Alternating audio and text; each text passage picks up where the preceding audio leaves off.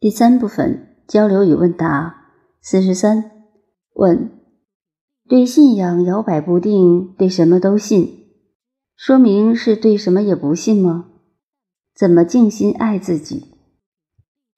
答：首先，信仰这个词，如果我们能把信仰看成内观的话，那就更贴切；如果把信仰看成是外面的话，就会偏离。就会沦为外求，所以很多人讲信仰都是外求。而当我们知道那个信仰是内观，是在跟自己内在智慧连接的时候，就不至于摇摆不定了。因为你知道自己内在具足圆满，内在的佛性、神性才是你的本质。这个时候，在哪个信仰里面，哪个法门里面。都是你的助缘，都是回归你的内在圆满的。